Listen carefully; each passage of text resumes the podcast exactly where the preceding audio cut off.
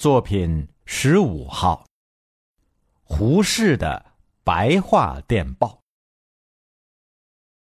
三十年代初，胡适在北京大学任教授。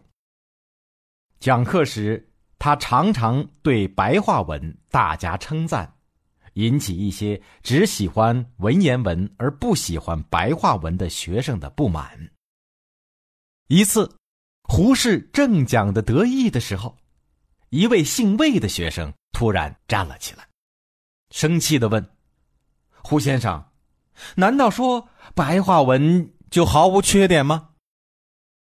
胡适微笑着回答说：“没有。”那位学生更加激动了：“肯定有，白话文废话太多，打电报用字多，花钱多。”胡适的目光顿时变亮了，轻声的解释说：“不一定吧。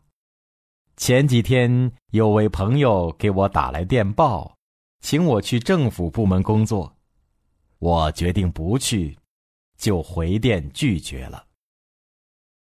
复电是用白话写的，看来也很省字。”请同学们根据我这个意思，用文言文写一个回电，看看究竟是白话文省字还是文言文省字。胡教授刚说完，学生们立刻认真的写了起来。十五分钟过去，胡适让同学举手报告用字的数目，然后。挑了一份用字最少的文言电报稿，电文是这样写的：“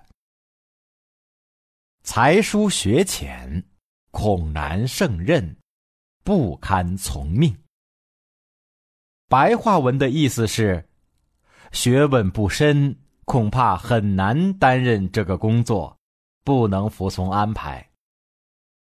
胡适说。这份写的确实不错，仅用了十二个字，但我的白话电报却只用了五个字。干不了，谢谢。